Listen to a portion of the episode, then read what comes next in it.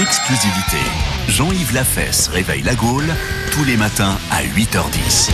Jean-Yves réveille la Gaule et les képis. Euh, Bonjour euh, Jean-Yves, bienvenue sur France Bleu Brésil.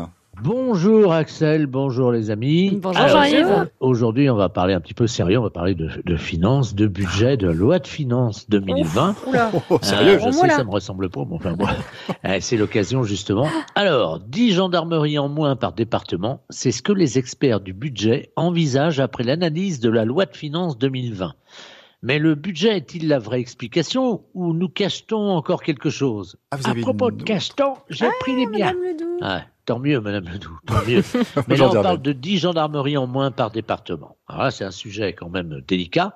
Et pour connaître les vraies raisons euh, de cette disparition des gendarmeries, je suis allé enquêter moi-même. Et nous allons écouter le témoignage de Robert, car pour lui, ça ne fait aucun doute, la disparition de 10 gendarmeries par département n'est pas liée au budget. Ah. Elle est liée à la peur du gendarme. Et oui, la peur du gendarme qui serait trop difficile à supporter pour la population ce qui aurait contraint le gouvernement à diminuer cette pression dans un contexte social délicat aujourd'hui. On écoute Robert. C'est vrai que c'est rassurant, à moins de képi. euh, trop de gendarmes, ça nous fout trop de pression à nous, les, les Français, quand même. Quand je sors du bar le soir, moi, bon, je vais toujours pisser avant de rentrer à la maison pour pas réveiller Bobonne. Vous voyez au pied de l'arbre là-bas, là, la petite mare, là? Oui, oui. Ouais.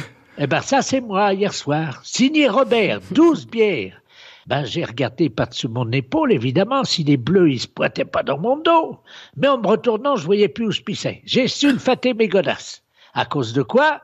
À cause de la peur du gendarme. Tiens, mate ma voiturette là, tu vois? Eh ben, hier soir, en montant dedans, qu'est-ce que j'ai ressenti? Ouais, la peur du gendarme, ben, c'est normal, vous étiez sous 12 bières, alors volant. La peur du gendarme, voilà. C'est elle qui te fait faire des conneries. Tu vois le sens unique, là Ben, je l'ai pris hier soir à fond pour pas passer par le boulevard. La peur du gendarme, c'est à cause d'eux que je suis rentré dans la carriole du maraîcher. Oh. La peur du gendarme. On dit qu'en France, il y a trop de sangliers, de cerfs, de loups, tout ça. Eh ben ouais, c'est normal. Tu peux même plus rouler à 200 sur les petites routes. Alors, je te parle même pas des lapins. Alors là, c'est autre chose. Hein. L'autre soir, avec Bobonne, on rentrait de cuite. Encore? Ben pourquoi tu sors le soir, toi? Et qu'est-ce qu'on voit dans notre phare avec Bobonne? Ah, vous n'avez qu'un phare J'avais un phare, on n'est plus.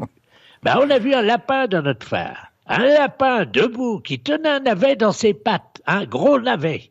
Bobonne, elle a crié Un lapin au navet Vas-y, Robert, fonce Je vais te faire une terrine Le pauvre lapin. On l'a raté. Ah, super Ouf, pauvre bête, j'ai eu peur.